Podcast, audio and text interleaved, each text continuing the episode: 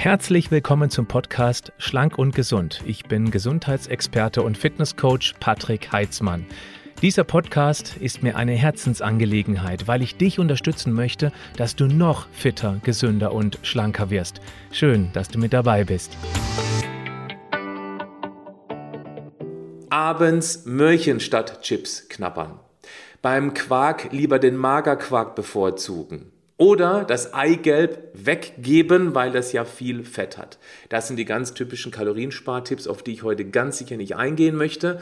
Trotzdem möchte ich hier sieben sehr wertvolle Tipps geben, wie du nebenbei Kalorien einsparst. Und das mit Sicherheit mehr, als wenn du dich gustatorisch maximal möglich einschränken musst mit den gerade eben drei genannten Standardtipps. Ich möchte auf die Frage von Penelope eingehen die mich erreicht hat, nämlich ich möchte gerne abnehmen und Kalorien einsparen. Hast du hier interessante Tipps für mich? Ja, das Wort interessant, das möchte ich gerne ein bisschen näher beleuchten. Wollen wir anfangen mit Tipp Nummer eins? Tipp Nummer eins ist Klappe halten und das ist wirklich liebevoll gemeint. Wisst ihr, wir haben ja eigentlich drei gewöhnliche Mahlzeiten. Frühstück, Mittag, Abendessen. Viele Menschen haben eine vierte Mahlzeit entwickelt. Das Zwischendurchessen oder auch Snacken genannt. Snacken hört sich total niedlich an, das ist es aber nicht.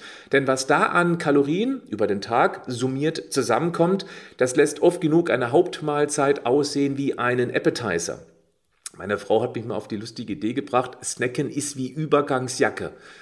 Kann man haben, braucht man aber nicht unbedingt, zumindest als Mann. Also, Snacken sollte man tatsächlich sein lassen oder wie ich es schon seit vielen Jahren auch nenne, Naschdemenz, weil viele Menschen gar nicht wirklich bewusst wahrnehmen, was sie alles zwischendurch essen.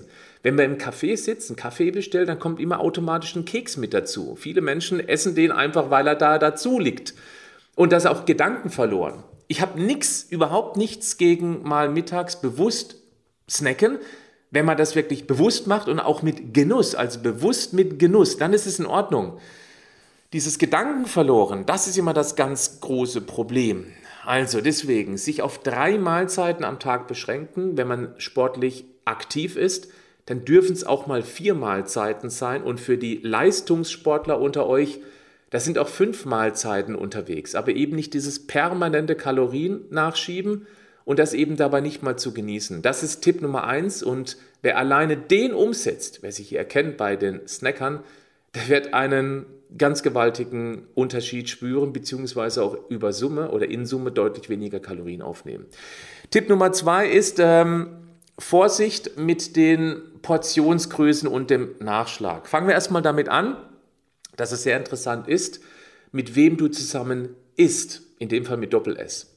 Wenn du als Beispiel neben einem schlanken Menschen sitzt, der sehr viel isst, dann hast du unbewusst eine Legitimation dazu, dass du ebenfalls mehr essen darfst. Wichtig, das sind alles unbewusste Prozesse.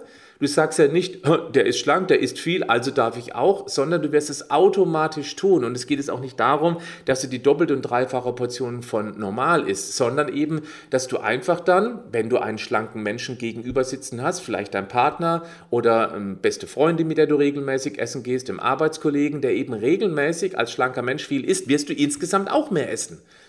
Das ist die Legitimationsstrategie sozusagen. Andersrum, wenn du neben einem dicken Mensch sitzt, der viel isst, dann isst du automatisch etwas weniger. Das ist sehr spannend, weil in diesem Fall ist diese Person eher ein Negativvorbild. Und auch hier, das heißt ja nicht, dass du jetzt einen Teller beiseite schiebst und bloß noch Salat mit Zitronensaftdressing neben ihm oder ihr isst. Nein, das sind unbewusste Prozesse und du wirst automatisch ein paar Kalorien weniger zu dir nehmen.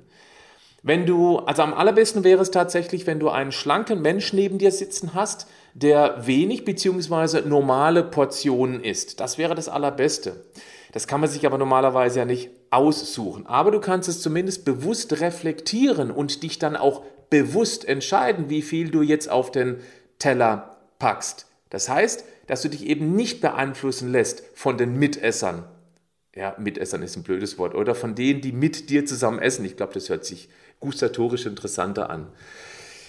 Und lass dich auch bitte nicht von dem beeinflussen, wenn du dir eben dann nicht ganz so viel auf den Teller packst. Weil es gibt natürlich auch Menschen, die sich dadurch persönlich auch ebenfalls auf der unbewussten Ebene angegriffen fühlen, wenn du dir wenig auf den Teller packst und die eben dann mehr essen. Dann sagen sie, was ist mit dir los? Du isst ja nur wie ein Kanickel oder ähm, was ist, ähm, machst du gerade eine Diät? Dann kommen so typische Kommentare und da habe ich schon lange den sehr, sehr wertvollen psychologischen Spruch, der mir auch hilft, damit klarzukommen, entdeckt, der lautet, wenn andere Menschen dein Essverhalten schlecht machen, egal in welche Richtung das geht, dann tun die das nur, weil du deren persönlichen Defizite aufzeigst.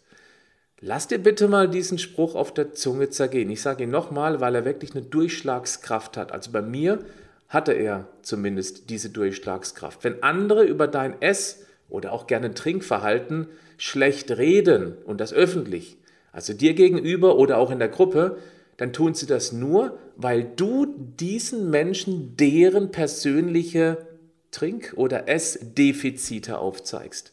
Das findet auf der unbewussten Ebene statt. Das heißt, bleib einfach bei dem, für das du dich entschieden hast, weil wenn er über dein Essen meckert oder es, schlecht redet, sich lustig macht, dann ist es sein Problem, nicht deins. Ganz wichtiger Punkt. Einverstanden? Bezüglich der Portionsgrößen gibt es noch einen ganz einfachen Tipp. Man sollte den Topf zum Nachschlag holen, mit den Nudeln, Kartoffeln, mit dem Reis, mit der Soße, mit dem Fleisch, was auch immer. Den sollte man nicht auf dem Esstisch stehen haben, dort wo man isst, sondern zumindest so weit entfernt, meistens in der Küche, dass man aufstehen müsste, um dorthin zu gehen, um den Nachschlag zu holen. Das macht viel aus. Hier noch ein Tipp zusätzlich, wenn du im Büro bist. Es macht tatsächlich rein psychologisch einen Unterschied und immer auf Dauer sehen, diese Tipps. Ähm, wenn du die Süßigkeiten, die du möglicherweise im Büro gelagert hast, was ohnehin eine schlechte Strategie ist, wenn du die direkt greifbar in der Schublade am Arbeitstisch hast oder wenn du diese Süßigkeiten in einem Schrank in deinem Büro stehen hast, wo du zumindest einmal aufstehen müsstest, um dorthin zu gehen. Weil dieses Schublade auf, reingraufen, sich reinstopfen, das ist wieder dieser Tipp Nummer eins mit dem Zwischendurchessen, das findet auf der unbewussten Ebene statt. Wenn du aber dazu aufstehen müsstest, dann unterbrichst du eine routinierte Handlung, vielleicht am Computer irgendwas schreiben, was ausrechnen, was prüfen, was kontrollieren durch den Prozess des Aufstehens, um eben dorthin zu gehen. Also auch das macht dann auf Dauer tatsächlich eine ganze Menge aus. Ich meine, klar, das Beste ist überhaupt, dass man erst gar nichts im Büro hat, möglicherweise in der Teeküche. Oder, bei dem, äh, oder, oder man, man lagert seine Süßigkeiten im Schreibtisch einer Arbeitskollegin, die man vielleicht nicht so gerne mag. dann ähm, kann man sich so an ihr rächen, für was auch immer, oder man muss zumindest zu ihr gehen und fragen, darf ich jetzt an meine Süßigkeiten rein? Okay, das ist ein Tipp, der ist mit einem Schmunzeln gemeint. Gucken wir uns mal Tipp Nummer drei an, und zwar zum Essen nicht trinken.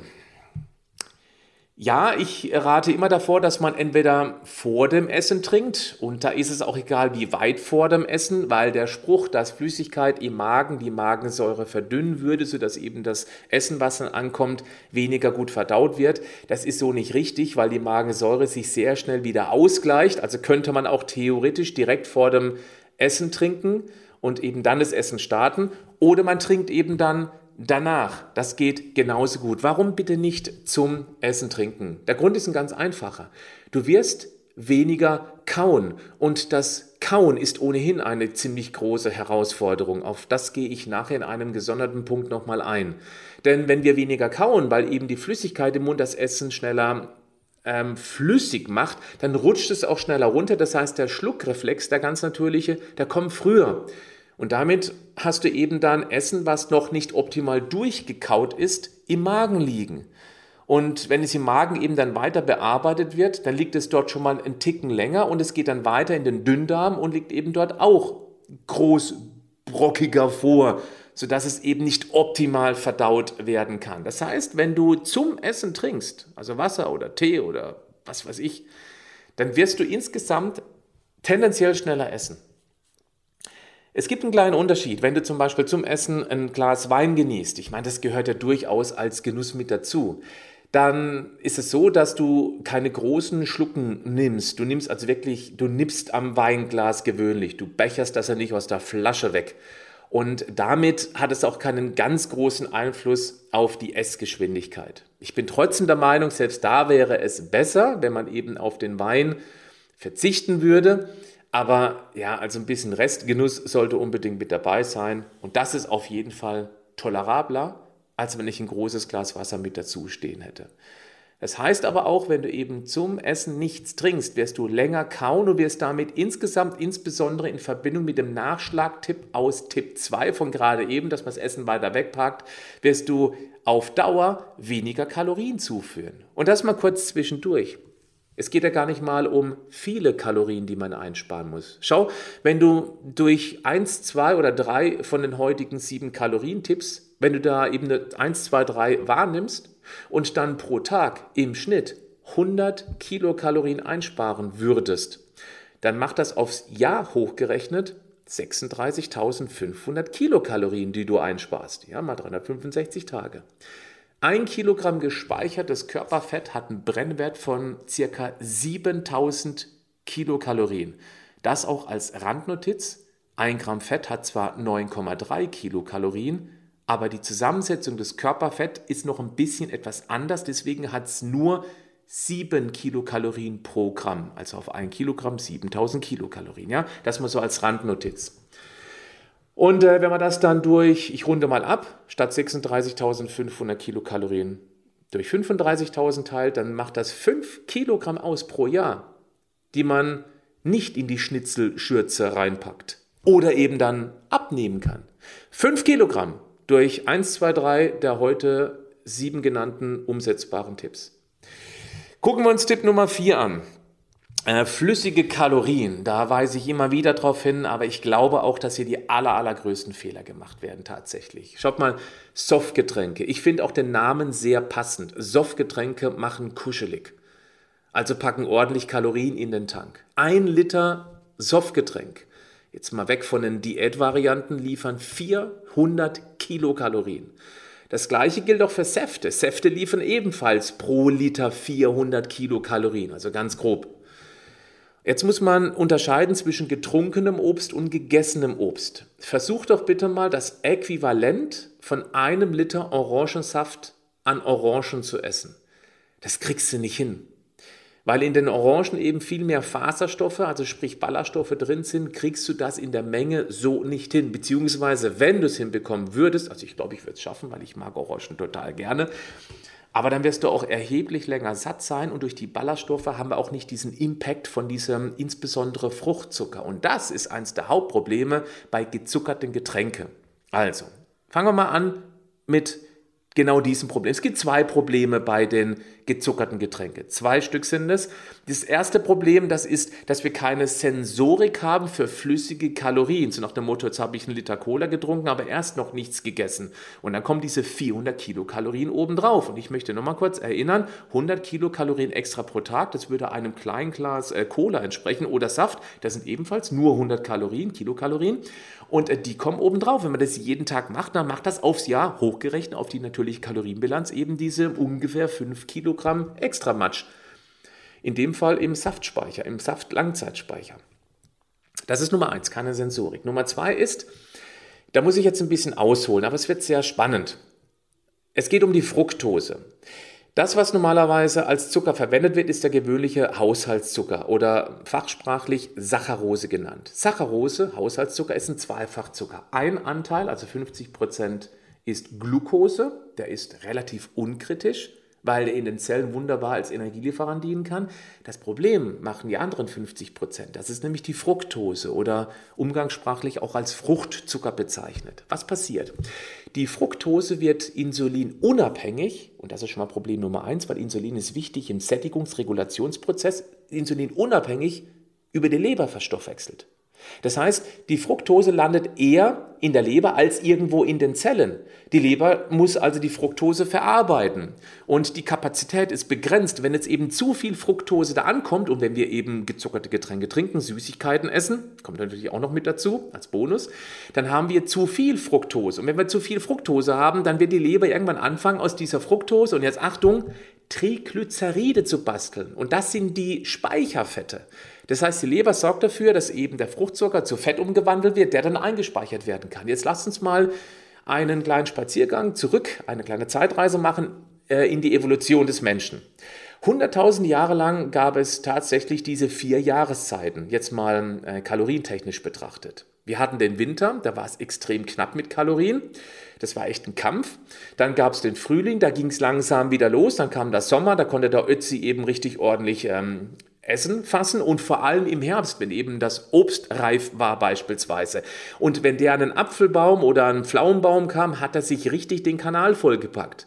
Und damit hat er natürlich auch Triglyceride produziert, um seine Langzeitüberlebensspeicher voll zu packen. Das heißt, der Herbst war wichtig, um die Leber anzufetten. Das ist übrigens noch eine, eine ganz, ganz wichtige Nebenbeinotiz, dass diese Triglyceride nicht nur in die Fettspeicher, wandern, die wir im Spiegelbild sehen können, wenn wir nackt davor stehen, alles anspannen und schütteln, sondern die Leber wird dabei angefettet. Für den Ötzi früher für den Fred Feuerstein war das unheimlich wichtig, weil mit der angefetteten Leber und den gut aufgetankten Langzeitenergiespeicher kam der wunderbar über den kargen Winter, um dann wieder im Frühling langsam anzufangen, wieder Essen zu finden. Verstehst du? Früher gab es genau diese Zyklen. Die gibt es heute aber nicht mehr. Wir haben viermal im Jahr Herbst, wir haben Dauerherbst, wir haben eine rund um die Uhr Kaloriendruckbetankung, leben aber noch mit diesem evolutionären Uhrzeitprogramm, dass wir Essen fassen, wo wir nur können, um eben mögliche Hungersnöte äh, überstehen zu können. Und viele simulieren sogar ab und zu noch solche Hungersnöte. Die heißen heute nur anders. Die heißen heute Diäten.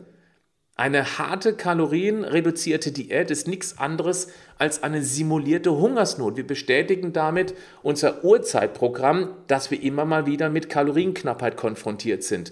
Deswegen reguliert sich ja letztendlich auch der Stoffwechsel dann. Also sprich, die Schilddrüse arbeitet langsamer. Ich möchte es nicht noch weiter ausholen, aber ich denke mal, du hast verstanden, dass der Ötzi früher sich wunderbar die Leber fett fressen konnte, auch mit extrem viel Obstkonsum das hat er natürlich komplett ausgenutzt, um dann eben über den Winter zu kommen. Ich nehme jetzt nur mal das Beispiel Obst, weil gerade eben bei der, beim Zucker sind, bei der Fructose sind. Ja, also, dann kommt noch mit dazu, dass heutzutage auch gerade in industriellen Produkten, vor allem Süßprodukten, auch die Fructose sehr gerne verwendet wird, weil sie günstig zu beschaffen ist, weil sie eine höhere Süßkraft hat und natürlich die Konzerne somit mit weniger Materialeinsatz, mit weniger Kosteneinsatz ihre Produkte an uns vertickern können, damit wir, damit wir der Endverbraucher, möglichst viel davon essen.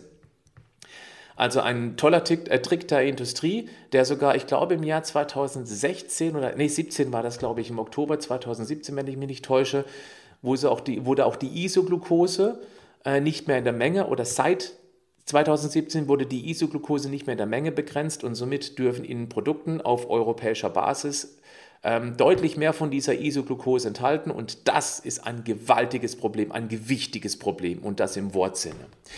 Ja, jetzt nochmal ganz kurz zurück zum Trinken. Jetzt wird es ein bisschen ernüchternd. Was ist das Beste? Ja, Wasser. Wasser und ungesüßter Tee. Und ich weiß, das ist langweilig, aber da kann ich euch sagen, ich als Ex-Cola-Junkie, ich habe in meiner Jugend unglaublich viel Süßgetränk getrunken. Ich bin groß geworden. Äh, groß nicht, so groß bin ich nicht. Ich bin ähm, erwachsen geworden mit ähm, süßem Sprudel, süßes Sprudelwasser, also Limonade, das war mein Hauptgetränk früher. Und in der Jugend wollte ich cooler sein, da wurde es abgelöst durch Coca-Cola. Damals gab es ja auch die ganz tollen Werbespots und als Jugendlicher lässt man sich besonders durch solche Werbespots beeinflussen, weil man einfach noch nicht differenzieren kann. Hm, die arbeiten ja mit unbewussten emotionalen Prozessen. Tja, was ist passiert? Ich war sehr häufig krank. Klar, wenn die Leber eben angefettet ist, und die war es bei mir mit Sicherheit früher, so wie ich mich ernährt habe, dann läuft der ganze Stoffwechsel einfach nicht mehr richtig rund. Und ich könnte Cola nicht mal mehr in den Mund nehmen. Das ist widerwärtiger Zeug. Also Wasser, sich anzugewöhnen, das ist ein Prozess, ja, aber er funktioniert. Du könntest es vielleicht schaffen, wenn du für jedes Glas Süßgetränk, das du trinken möchtest, auch die direkt danach oder davor die gleiche Menge oder die doppelte Menge an Wasser oder ungesüßten Tee trinkst. Und damit wirst du praktisch die Geschmacksnerven wieder freispülen. Wenn du magst und du das YouTube-Video anguckst, wenn du Lust hast, dann schreib doch mal in die Kommentare rein, ob du ebenfalls es geschafft hast, von Süßgetränken loszukommen, wie du es geschafft hast und wie du dich seitdem fühlst. Ich denke mal, das ist sehr interessant für viele, weil dieser vierte Tipp ist aus meiner Sicht einer der wichtigsten. Und da geht es nicht nur um das Thema Figur, da geht es insbesondere um die, Klammer auf, Leber, Klammer zu, Gesundheit. Denn wenn die Leber fit bleibt, dann bleibt der Stoffwechsel auch in Schwung, dann bleibt die ganze Gesundheit eben in Schwung sozusagen. Es gibt sogar noch einen kleinen Bonus mit Wasser, zumindest wenn es ein bisschen kühler ist. Würde es sogar schon Zimmertemperatur reichen, aber wenn es kühler ist, ist es noch besser. Wasser ist, und auch ungesüßter kalter Tee, hat Negativkalorien. Das ist jetzt nicht wirklich viel. Also bitte denk nicht, du trinkst kaltes Wasser und dann zieht dir das Fett von den Rippen, Rippen wie eine nasse Tapete von der Wand. Nein, das natürlich nicht, aber es summiert sich und das macht auch schon ein paar Kilokalorien extra pro Tag und aufs Jahr auch gerechnet eben dann auch schon eine ganze Menge. Weil das kalte Wasser muss im Körper, im Magen natürlich auf Körperkerntemperatur erhitzt werden, also auf knapp 37 Grad Celsius. Nochmal, das ist nicht wahnsinnig viel, aber eine Kalorie wird ja berechnet. Eine Kalorie, eine Kilokalorie ist die Energiemenge, jetzt mal rein physikalisch betrachtet, um ein Liter Wasser von 16 auf 17 Grad Celsius zu erhöhen. Okay? So wird eine Kalorie, eine Kilokalorie berechnet. Von 1 Liter Wasser von 16 auf 17 ähm, Grad zu erhöhen. Du merkst, ja, also von, von Zimmertemperatur, sagen wir mal 20 Grad auf 37 sind 17. Du trinkst am Tag dann vielleicht einen Liter, vielleicht zwei mit Zimmertemperatur, dann sind es 34 Kilokalorien extra. In dem Fall ist mal ganz physikalisch stupide errechnet. Das ist jetzt nicht wahnsinnig viel, aber das ist einfach ein ganz, ganz kleiner Extra-Bonus obendrauf, den du einfach im Hinterkopf haben solltest. Wenn du kaltes Wasser trinkst, ich mag es zum Beispiel sehr, ich vertrage es auch gut, Kühlschrank kalt, 6, 7 Grad, da sind es eben schon mal 30 Kilokalorien, die ein Liter Wasser hochgeheizt werden und eben dann 60 bei 2 Liter Wasser. Verstehst du? Dann ist es halt ein kleiner Bonus. Magst noch eine kleine Metapher, die mir auch geholfen hat, früh darauf zu verzichten? Wenn du duschst oder badest, würdest du das mit Bier, Wein, Sekt, Softgetränken, Säften tun? Legst du dich in eine Wanne rein mit ähm, Cola? Nee, tust du nicht, oder? Ich glaube, das wäre ziemlich ekelhaft. Aber wir schütten diese Plörre in den Körper hinein und überlassen dann dem Körper, dass er irgendwas draus macht. Verstehst du? Genauso wie Wäsche waschen. Das würdest du auch nicht in Cola, in Saft, in Wein, in Bier, in Sekt tun. Deswegen trinke möglichst wenig von dem, worin du auch nicht baden würdest. Machen wir weiter mit Tipp Nummer 5.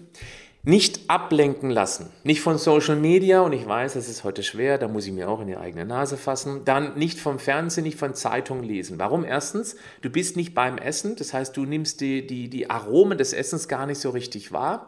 Das heißt, du hast weniger Genuss und du wirst auch eine kürzere Kaudauer haben. Das ist ein ziemlich wichtiger Punkt, den ich vorhin schon mal ganz kurz angesprochen habe. Denn was wir brauchen, ist dieses bewusste Mehrkauen des Essens. Und nein, ich halte nichts von irgendwelchen Pauschalempfehlungen wie du musst jeden Bissen 30 Mal kauen, weil es einen großen Unterschied macht, ob du eine Banane kaust oder eine rohe Karotte. Also bei einer Banane 30 Mal, äh, weiß ich nicht, ob ich das schaffen würde. Eine Karotte, da braucht man dann schon ein bisschen länger, du verstehst? Teste es einfach mal. Teste einfach mal, ob du mal dich bewusst, du kannst mal, wenn du dran denkst, zählen, wie häufig du kaust. Das ist interessant zu beobachten, auch zwischen meiner Frau und mir. Ich bin der Langsamesser, ich habe mir das früh angewöhnt, deutlich länger zu kauen. Wenn ich irgendwo beim Essen bin, das gleiche bestelle, dann äh, bin ich auch der, der tendenziell eher so im letzten Drittel von denen, die am Tisch sitzen, fertig bin mit dem Essen, weil ich eben auch bewusster esse, langsamer kaue. Meine Frau dagegen, die kaut schneller. Und meine Frau hat manchmal so ein bisschen Bauchprobleme, dass der Bauch so ein bisschen aufgebläht ist. Und das hängt durchaus damit zusammen. Ich erinnere sie immer wieder dran, aber wenn, wenn ich dann sehe, wie schnell sie mit dem Essen fertig ist, und sie sagt, wenn sie sich dann bewusst darauf konzentriert, dann merkt sie auch, wie schnell dieser Schluckreflex kommt. Aber das kannst du nur dann wahrnehmen, wenn du es eben auch bewusst deinen Fokus drauf lenkst. Und nur dann kannst du es eben auch trainieren.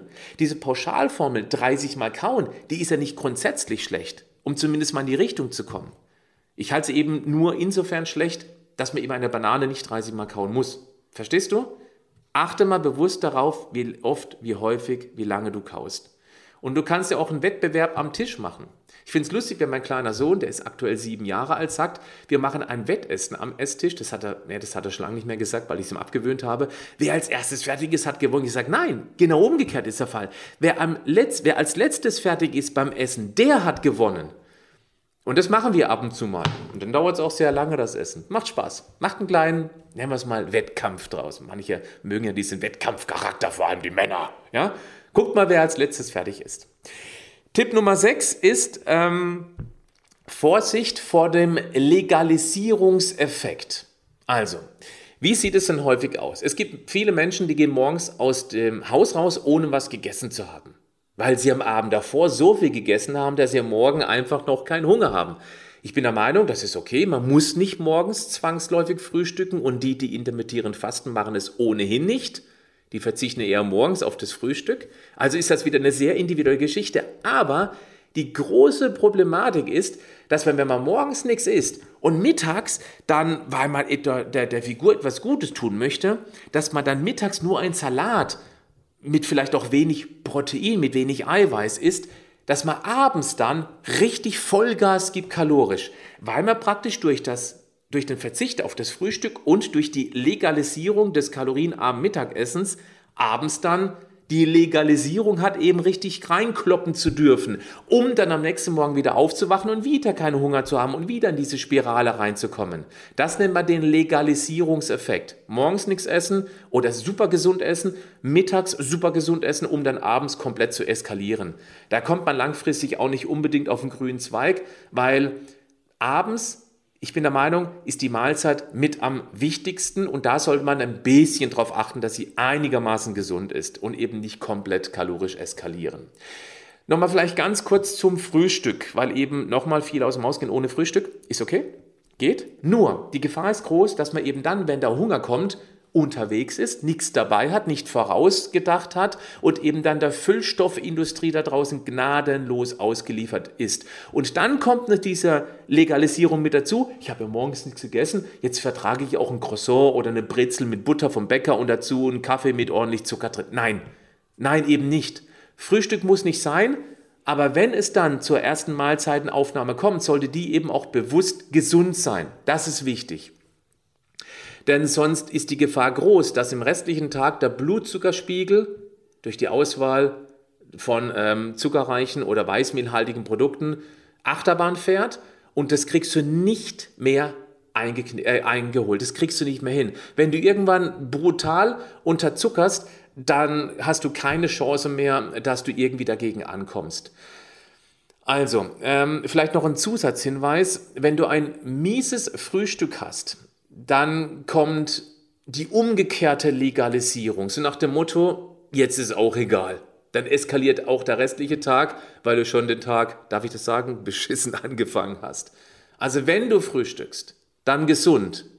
Und damit meine ich das Frühstück auch, egal wann am Tag das anfängt. Also wenn das Frühstück schon am Mittagessen ist, weil du intermittierend fastest, dann sollte eben die erste Mahlzeit des Tages, sollte unbedingt bewusst gesund sein und guter Start heißt bei mir, denke bitte auch dringend an das Protein, an das Eiweiß. Denn Eiweiß hat nachweislich den längsten Sättigungseffekt. Und da komme ich auch schon zum Punkt Nummer 7 und der ist auch sehr interessant, nämlich wie die Industrie uns verführt und das ist gewaltig. Die Industrie weiß ganz genau, welche, welche marketingtechnischen Triggerpunkte sie nutzen muss, um uns zu Futterlämminge zu machen. Weil denen geht es nur um Profit.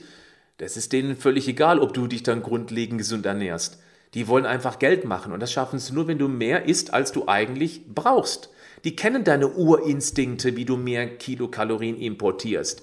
Ganz typische Industrieprodukte, also sagen wir mal die, die jetzt nicht so gesund sind, sind immer eine sehr kluge Kombination aus einer bestimmten Menge an Zucker und Fett. Ganz grob, circa 50 bis 60 Prozent der Kalorien im Produkt sind Zuckerkalorien und ganz grob 30 Prozent der Kalorien sind Fettkalorien. Und wenn du jetzt gerechnet hast, wir gehen mal von 60 und 30 aus, dann bleiben gerade noch 10 Prozent für Eiweißkalorien über. Und das ist definitiv zu wenig. Die Kombination aus Zucker und Fett war evolutiv gesehen eine Lebensversicherung. Denn Zucker sorgt für maximale Insulinausschüttung, für schnelle Energie, für eine gute Versorgung des Gehirns, das total auf Zucker abfährt, insbesondere eben auf die Glucose. Und äh, das Fett wurde eben dann zeitgleich unter evolutionärem Beifall in die Langzeitspeicher gepumpt. Das macht uns flauschiger, kuscheliger, viele Menschen auch regelrecht matschig. weil unser Urzeithirn immer noch in der Steinzeit lebt. Nochmal, wir durch Diäten auch immer wieder bestätigen, dass es bei uns Hungersnöte gibt. Jetzt solltest du noch etwas über den sogenannten Proteinhebel wissen. Das ist sehr spannend. Man hat nämlich herausgefunden, dass Heuschrecken so lange fressen, und ihr wisst ja, es gibt ja diese brutalen Heuschreckenplagen, die fressen so lange, bis sie genügend Protein über die proteinarme Pflanzenkost aufgenommen haben. Erst dann hören die auf zu essen. Und bei den Menschen, bei den Tieren ist es genauso. Das bedeutet, erst dann, wenn du genügend Eiweiß konsumiert hast, dann ist dieses Sättigungsgefühl da. Denn Protein kommt aus dem griechischen Protos, das heißt übersetzt, ich nehme den ersten Platz ein. Das wussten die alten Griechen schon. Wir sollten heute auch deutlich mehr Wert darauf legen. Wer also Kalorien einsparen möchte, sollte unbedingt schauen, dass er ausreichend Eiweiß zu sich nimmt. Ausreichend ist Schulnote 4, aber damit ist man schon mal grundlegend versorgt. Als super grobe Orientierung empfehle ich, als, als wirklich als Mindestmenge, Mindest, ein Gramm Eiweiß pro Kilogramm Körpergewicht. Besser wäre noch ab 1,5 Gramm Eiweiß pro Kilogramm Körpergewicht. Wenn du es noch genauer haben möchtest, 2,5 Gramm Eiweiß pro Kilogramm, Achtung, fettfreie Körpermasse. Dazu müsstest du eine Bioimpedanzwaage haben. Die gibt es auch in Fitnessstudios, die gibt es auch in einigen Apotheken und Ärzten äh, oder Sportmedizinern und da stellt man sich drauf und diese Waage kann dann ausrechnen, wie viel Fettmasse ist am Körper und die müssen wir dann abziehen. Das wäre jetzt somit die genaueste Möglichkeit, ja. Aber dieses Mindestmaß, dieses ausreichend versorgt, ist diese 1 Gramm pro Kilogramm Körpergewicht jetzt mal unabhängig vom persönlichen Fettanteil. Aber das ist nochmal, das ist, ich möchte es betonen, weil das wichtig ist, das ist die absolute Mindestmenge. Ich halte auch nichts von der DGE-Formel mit diesen 0,8 Gramm. Ich gebe nochmal 0,2 Gramm extra oben drauf und dann ist es immer nur noch ausreichend und nicht optimal versorgt. Ähm, beim Eiweiß gibt es auch eine, interessanterweise eine, eine Fressbremse. Beim Fett, ja, beim Fett wird es einem auch mal irgendwann übel. Äh, bei den Kohlenhydraten, da kannst du rein theoretisch echt eine riesige Menge essen, also viel mehr, als du eigentlich im Moment brauchen würdest. Beim Eiweiß gibt es aber diese Fressbremse, nämlich wenn dann durch, den, durch die Verstoffwechslung des Eiweiß mehr Ammoniak entsteht, dann entsteht Übelkeit. Das bedeutet, du wirst es kaum schaffen, so viel Eiweiß in dich reinzuballern und das über lange Zeit, also über mehrere Tage, Wochen, Monate, dass es dir irgendwie schaden könnte. Ich gehe jetzt mal von nierengesunden Menschen aus, weil Menschen mit ähm, mit Nierenproblematiken, die müssen da ein bisschen aufpassen, aber die Nieren sind dann nicht durch irgendwie zu viel Eiweiß kaputt gegangen, sondern vielmehr durch einen generell schlechten Lebensstil, durch Übergewicht und insbesondere durch Diabetes Typ 2, durch eine Kohlenhydratstoffwechselstörung. Auch das ist noch eine weitere Randnotiz in diesem heute etwas längeren Video. Was ist die Lösung, um der Industrie so ein bisschen auf die Schliche zu kommen? Ja, werde zum Ernährungsdetektiv. Schau auf die Nährwertangabe. Und was ich hier richtig frech finde, ist, ist euch mal aufgefallen, wie extra klein die Schrift bei ganz vielen hässlichen Industriefüllstoffen ist? Ihr müsst mal das bewusst wahrnehmen. Eine Schrift, da brauchst du eine Lupe. Äh, so klein und dann häufig noch eine weiße Schrift auf durchsichtiger Folie. Warum ist sowas in Deutschland noch erlaubt? Warum gibt es keine noch klarere Kennzeichnungspflicht? Das kann man alles sagen, ja, steht doch alles drauf. Ja, tut es, aber es ist so klein, dass man heutzutage mit einer Lupe einkaufen gehen müsste. Und gerade die ältere Generation, die eher unter Übergewicht leidet als die Jungen, die noch tendenziell mehr in Bewegung sind, die haben dann möglicherweise auch noch schlechtere Augen wofür übrigens auch ein hoher Blutzuckerspiegel mitverantwortlich sein kann, Stichwort Diabetes Typ 2, auch Prädiabetes, auch schon der Vorstufe, die können es gar nicht mehr lesen. Ja, und dann kaufen sie es ein, weil vielleicht ganz groß vorne drauf steht, hat extra Vitamine und so ein Blödsinn. Ich sage euch, das ist Lobbyismus pur. Ich finde, dass eine hervorragende Arbeit hier Food Watch macht. Ich mag diesen Verein richtig, richtig gerne, den ich auch herzlich gerne unterstütze. Es ist eine ausdrückliche Empfehlung auch an dieser Stelle mal, dass ihr zum Beispiel mal die Facebook-Seite von denen abonniert, beziehungsweise auch äh, über Instagram. Die geben ganz tolle Warnhinweise, die machen eine extra gute Arbeit. Also wirklich fettes Hut ab für die Mannschaft und für die Frauen dort, die sich dafür einsetzen, dass dem Lobbyismus kräftig auf den großen Zeh getreten wird. Es ist allerhöchste Zeit, dass sowas passiert und auch eine größere Bühne findet. Was ich ebenfalls witzig finde, nochmal zurück zum Lobbyismus, sind diese Nährwertangaben pro Portion. Das habt ihr bestimmt auch schon mal entdeckt. Das wurde vor einigen Jahren mal eingeführt, um praktisch den Schein zu wahren, dass man eben doch erst selbst entscheiden kann als mündiger Bürger, ähm, ob man die Produkte isst oder nicht. Also da könnte ich jetzt auch, äh, da könnte ich jetzt auch nee, das lasse ich jetzt zum großen C-Thema. Ich denke mal, du weißt, was ich meine damit. Auch nochmal drauf eingehen, wenn es um die Selbstverantwortung geht. Lassen wir aber. Gehen wir zurück zur Portionsgröße. Nur ein Beispiel. Da steht auf Chips-Tüten, auf Chips-Tüten steht drauf, pro 30 Gramm Portion. Und dann schnell hinten dran die Nährwerte. Was, was soll, wer isst denn bitte 30 Gramm Chips und hört dann auf, Chips zu essen? In welchem Shaolin-Kloster lernt man bitte sowas? Bei den Chips gibt es nämlich eben keine Fressbremse. Das kennst du selber. Du rollst nicht die ähm, Packung wieder zusammen, nachdem du 30 Gramm Chips rausgeholt hast. Dann ballerst du alles weg. Und das ist totaler Blödsinn, diese Portionsgrößen. Bei den Chips ist jetzt bewusst extremes Beispiel, aber es gibt so viele andere. Ah, okay, um mich jetzt wieder zu beruhigen, habe ich eine kleine Bitte an dich also insbesondere an die, die jetzt das YouTube-Video angucken. Hast du noch weitere Ideen neben diesen sieben Kalorien-Spartipps, die ich heute genannt habe? Du kannst doch gerne Lebensmittel nennen, die problemlos ausgetauscht werden können. Ich habe ja schon mal vorgelegt mit statt Viertelreichen Quark, Magerquark. Ja, ob das jetzt Sinn macht, weiß ich nicht. Also ich nehme schon immer den 20% Fettquark, weil er mir einfach wahnsinnig gut schmeckt. Mit Magerquark kann ich nicht so viel anfangen. Das ist individuell bei mir so. Ähm, vielleicht hast du noch andere Ideen. So, und wenn du magst, das wäre meine große Bitte an dich, dann lass hier einen Daumen nach oben oder bewerte auch doch bitte einmal meinen Podcast. Das wäre einfach mal ein ganz nettes Dankeschön an meine Arbeit, die ich wahnsinnig gern für dich, für euch mache hier. Und schön ist eben dann, wenn es ein klein wenig honoriert wird, indem man einfach mal den Podcast abonniert, auch das, meinen YouTube-Kanal beziehungsweise Daumen hoch macht oder einfach für den Algorithmus irgendwas reinschreibt. Es ist völlig egal, was. Du kannst auch kryptische Zeichensätze reinschreiben. Das zählt auch für den insbesondere YouTube-Logarithmus. Und wenn du bis hierhin, äh, Algorithmus, nicht Logarithmus, wenn du bis hierhin angeschaut hast, dann scheint dich ja das zu interessieren, was ich hier erzählt habe. Deswegen ganz herzlichen Dank für deinen Support. Und jetzt bis nächste Woche. Bleib gesund, aber mach auch was dafür. Ciao.